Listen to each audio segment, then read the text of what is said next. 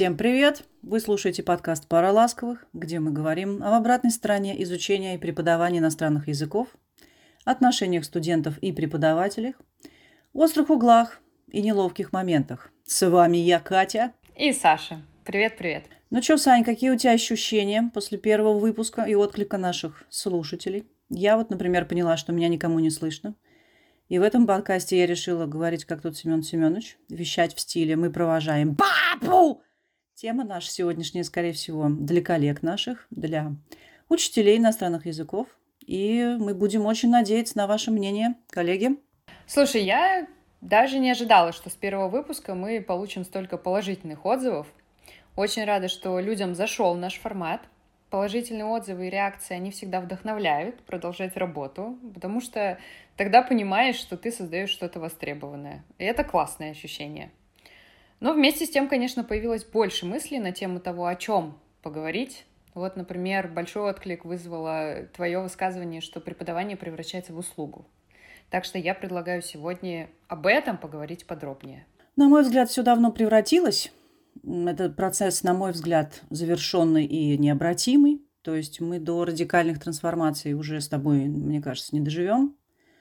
Тема грустная, честно говоря, но если не уходить из профессии, то придется принять эту реальность и пытаться, что называется, расслабиться и получать удовольствие. Или там, другими словами, сохранять лицо. Давай я задам тебе вопрос, который мы обсуждали годы назад, про твой уход из профессии и возвращение в нее.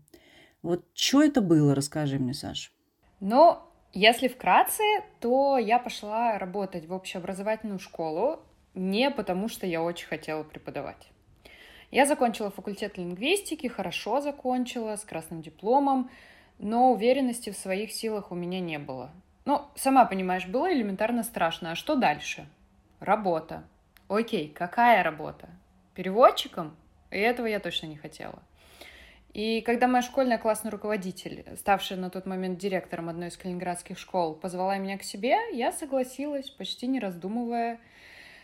И я, походу, очень плохо представляла, что меня ждет, несмотря на то, что у меня бабушка 47 лет в школе отдала, и мама тоже одно время была в сфере образования. Но основной рассказ про школу я пока опущу. Мы ему посвятим отдельный выпуск. Ну, ты сама знаешь почему. Скажу только, что я ушла оттуда не из-за детей, как многие думают. Дети были очень даже милые, и работать с ними мне в целом нравилось. А вот обстановочка в коллективе и чрезмерная бюрократия в мою систему ценностей как-то не уложились, так что я в конце учебного года убегала из школы куда угодно, подальше от всех этих в ГОС, УМК и так далее и тому подобное. Клятвенно утверждая, клятвенно обещая себе, что больше в преподавании я не ногой, никогда, ни за что. И в течение примерно трех лет, я думаю, так и было. Потом поработав в офисе и элементарно заскучав от графика с 9 до 6, от пятидневки, от однообразия деятельности, я стала активно искать, чем бы таким заняться. Прошла кучу собеседований, штук, наверное, 18, пока не осознала, что у меня в руках есть отличный инструмент — язык. И еще умение хорошо объяснять. Так мне всегда одноклассники говорили, и мои первые ученики, и мама, кстати. Еще было желание встречать много новых интересных людей. Так что я стала осознанно искать вакансию преподавателя, и мне посчастливилось попасть в языковой центр, про который я говорила в прошлый раз. Э, там я увидела, что преподавание, оно может выглядеть совсем иначе. Вместе с тем у меня тогда стали появляться мысли, эм, какие именно аспекты преподавания превращают его в услугу. И в связи с этим у меня возникает вопрос к тебе. Что ты вкладываешь в это определение? Какой-то такой организационный, технический смысл, или это все-таки больше об отношении к преподаванию и преподавателю? Ну, мне кажется, у нас в стране все началось с перехода на баллонскую систему, с поворота на Запад. И мне на фоне событий прошлого этого года особенно интересно посмотреть, развернется ли наша страна обратно, в сторону восточного отношения к учителю, в сторону уважения, непререкаемого авторитета учителя, вот это все. Общество изменилось само по себе, оно однозначно потребительское, И в этом плане учитель встал в один ряд с мастером по маникюру, ресничкам, автогаражом и таксистом. А, на платформах нам ставят, кстати, такой же звездочковый рейтинг, как и им. Этому способствует государство. Официальные зарплаты учителей в России по совершенно проверенным данным самые низкие в мире. Мы ничем не отличаемся от, например, Эфиопии. Ну и как бы все знают об этом. Задавая нам в открытую или про себя классический вопрос, если ты такой умный, то почему ты такой бедный? Ну и нам нечего ответить. Я на трех работах никогда не зарабатывала больше таксиста. И это при том, что я регулярно слышу от людей, что они не готовы платить называемые мною деньги за урок. За брови готовы. Это как бы святое. Но чтобы учитель столько просил. И так далее. Ну вот ты поработала в школе, в чужом бизнесе сама по себе. Какой формат оказания образовательной услуги был тебе более отраден? Или ты предпочитаешь так про себя вообще не думать и не видишь и не преподносишь а, себя как слугу народа? То есть все по-другому у тебя. Ну, для начала хочу сказать, что интересна вот эта мысль про звездочковый рейтинг. Действительно, я как-то не задумывалась, но ведь когда выбираешь специалиста, идешь на сайт и смотришь на наличие у него оценок 4.5, 4.6. И учителя на всех известных платформах, да, они обычно тоже выбираются по какому-то такому критерию. Действительно, это такой момент, который, наверное, ставит преподавание в один ряд с э, некоторыми другими услугами, которые на самом деле очень отличны. Но отвечая на твой вопрос, я могу сказать, что формат, который был мне наиболее отраден, это точно не школа. Опять же, у меня опыт небольшой, и э, даже, наверное, он маленький, и я уверена, что есть школы, где дела обстоят иначе, но то, что увидела я, мне оказалось совершенно непонятно. Однажды, еще в начале учебного года, завуч остановила меня в коридоре и попросила не ставить больше двоек в журнал. Я по наивности, неопытности спросила, а что ставить, если они приходят на урок без домашнего задания, без учебников и вообще спасибо, если приходят. Ну, подумай, сказала она мне. И я подумала, если я буду ставить тройки тем, кто просто ковыряет весь урок в носу, как же мне оправдать тройки детей, которые всюду все-таки худо-бедно занимаются, списывают что-то там с доски и как-то стараются что-то делать? Мне надо поставить им четверки. Хорошо. Но тогда те редкие ребята, которые костьми ложатся, потому что им реально очень сложно, чтобы получить свою четверку, они заслуживают, получается, пять, но пять я тоже поставить не могу. Я не могу аттестовать ребенка на отличное, когда он знает на еле-еле. Правильно? Где справедливость? Где адекватность в этой системе? В языковом центре дела обстоят иначе. Там студенты пишут тесты формально для перехода на другой уровень. Но не переводят только откровенно слабых, чтобы не нарушать баланс в группе. В остальных случаях клиенту идут навстречу, потому что если он не будет двигаться, он не будет видеть свой прогресс, он, скорее всего, бросит занятия, и школа потеряет заработок. Мне это, честно говоря, не претило. Мне давали возможность работать с людьми, требуя только минимальной отчетности. Я видела результат своего труда в денежном эквиваленте и в глазах и словах студентов, которым нравились мои занятия. Так что коммерческая сторона меня не особо интересовала на первых порах. Ну, что касается работы на себя, это мой любимый формат, именно потому что он исключает пустую работу. Я обожаю тайм-менеджмент, люблю планировать время так, чтобы ни одна минуточка не терялась, чтобы максимально наполнить свое время смыслом – и я делаю только то, что действительно необходимо, не тратя время на формальное заполнение отчетов, которые никто не смотрит, на написание планов, которые не имеют ничего общего с реальным занятием.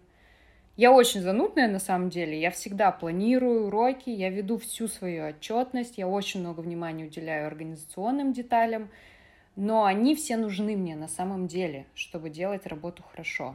Это не просто бумага марания. Мне, ты знаешь, Кажется, что в частном секторе, как ни парадоксально, когда речь на самом деле идет о честном и простом деловом договоре, о покупке и предоставлении услуги, учитель свободен и в значительной степени контролирует эту ситуацию. Я выбираю, с кем я занимаюсь, а с кем нет. Я называю деньги, которые считаю нужными. Я и только я, помимо ученика, Несу ответственность за результат. Определяю, подбираю, трансформирую методическую сторону. Я, например, себя в частном секторе отлично чувствую. В этом случае поддерживаю тебя. Профессионалом, уважаемым специалистом, в котором нуждаются, к чему мнению прислушиваются. Я востребована и свободна, повторюсь, вот это свободное слово, оно ключевое здесь. С возрастом оно для меня стало базовой ценностью. И как только речь заходит о системе, все.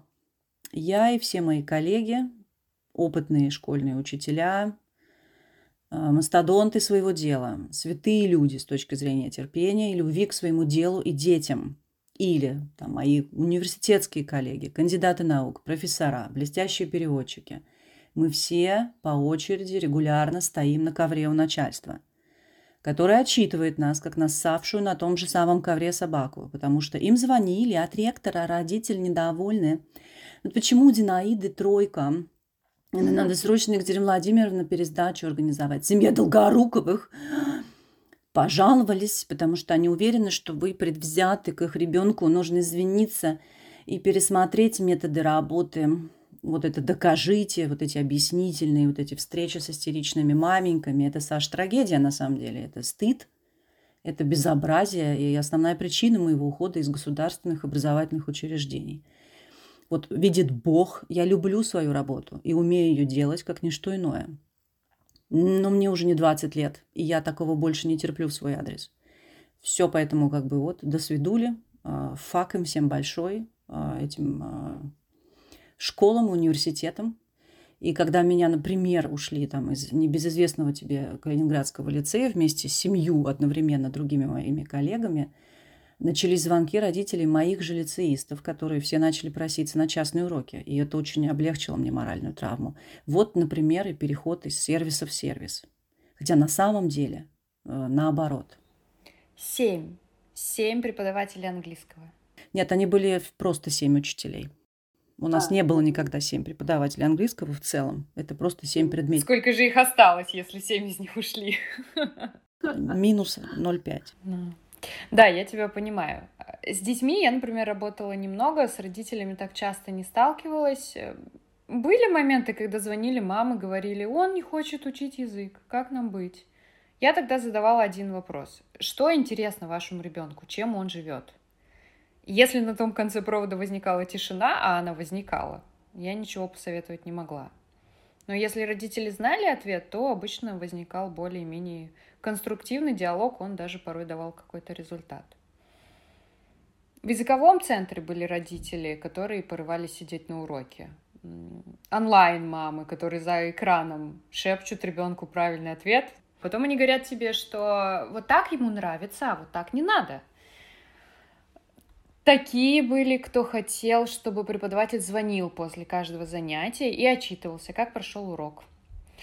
Ну, спасибо нашим девочкам, администраторам. Они тогда вот тому папе быстро объяснили, что такую услугу, услугу конечно, можно, можно организовать, но за дополнительную плату, потому что преподаватель не нянька, да, время – деньги. Да, я вообще часто в сообществе коллег вижу публикации странных запросов от студентов, от родителей студентов, например, очень подробное описание того, что студент хочет учить, а что нет – какие учебники они предпочитают, сколько должен длиться урок, нужно ли наказывать, можно ли повышать голос, э, указывают уровень языка, которым должен владеть препод, его пол, возраст, э, национальность, голос, которым надо общаться, командный или мягкий, и просто масса всего. Ну, я уверена, что наши слушатели видели подобные объявления, запросы в интернете.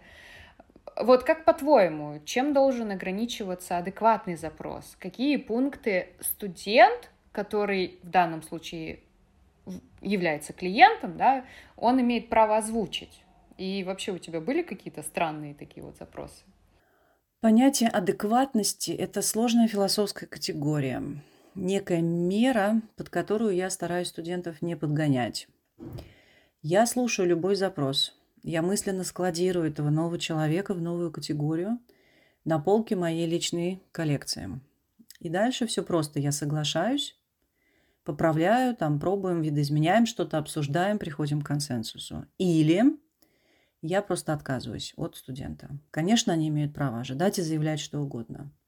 Но и я имею право сказать нет.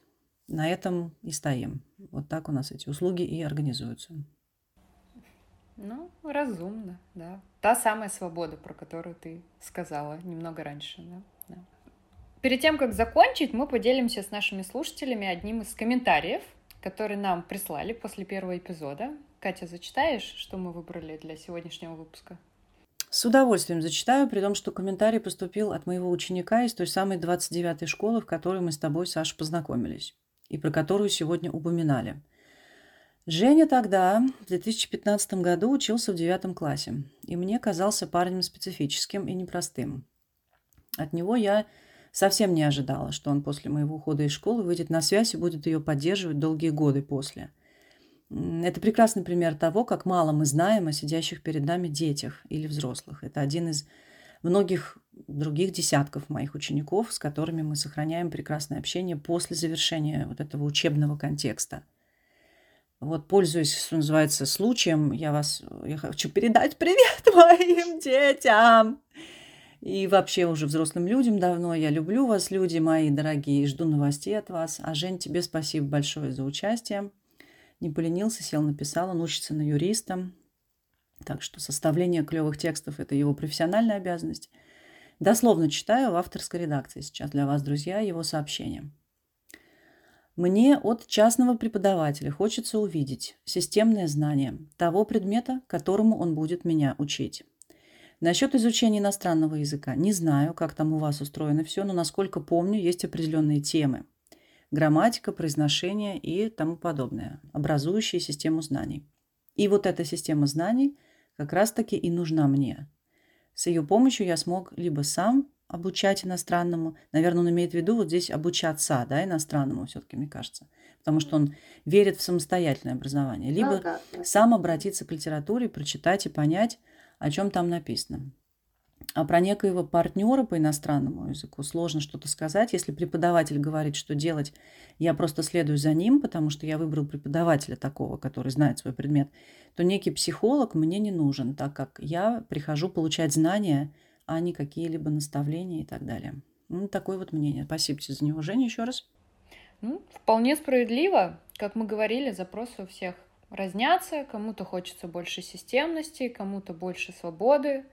Это делает нашу работу, работу препода интересной, заставляет оставаться гибким и мобильным. Интересный момент про упоминание определенных тем. Да? То есть Женя говорит, насколько я помню, как у вас там все устроено, есть определенные темы, грамматика, произношение и так далее. Так вот, частенько в тех самых странных запросах встречается что-нибудь вроде «никакой грамматики», исключительно говорение, да, и это тоже тема для отдельного подкаста относительно того, как учить э, и учиться, если тебя пугает слово грамматика. Мы его назовем расчлененка, этот подкаст. Ну что, да, пожалуй, я сегодняшнюю нашу беседу хотела бы завершить быстреньким рассказом о двух разных ситуациях из моей жизни, которые прекрасно вот иллюстрируют нашу сегодняшнюю тему. Первое – это когда в начале века я, студентка первого курса, подрабатывала репетитором и ездила заниматься к восьмилетней девочке домой. Дома процесс курировала ее бабушка, и хоть это и было более 20 лет назад, и нет уже, наверное, в живых той милой бабушки, а моя маленькая Тамара, поди сама уже мама, и англоязычный, я надеюсь, специалист, но я все еще помню прекрасно, как она чуть ли не в подъезде меня встречала, мне не приходилось даже в дверь стучать, как мне выделялся самый мягкий в доме стул – как они настаивали называть меня по имени-отчеству, хотя я никогда на этом не настаивала. Как они безупречно вдвоем выполняли домашние задания и относились ко мне лично, моему предмету и всему процессу с вот употребившимся уже сегодня э, в нашем подкасте словом пиететом, да. А вторая моя история такая. Много лет спустя, в год коронавируса, оформляя Волгоградскую школу своего младшего сына, я получила от администрации горячее предложение – ставку. Значит, по иностранному языку срочно выходите работать, у них уволился преподаватель. Я нехотя хотела согласиться, я уже сидела в кабинете директора, обсуждала расписание. И в ходе значит, своей поспешной речи этот директор э, раздраженно обороняет фразу. вот понимаете, все жалуются, вот у вас такой предмет тяжелый, вы намного не рассчитываете, нам нужно, чтобы вы просто всем поставили минимум тройку по этому вашему несчастному и чтобы все были довольны, понимаете, Екатерина Владимировна? И ты знаешь, Саш, я вот вышла и, и позвонила завучу, да, отказалась от их заманчивого предложения. Я как сейчас помню, меня просто физически тошнило всю дорогу домой.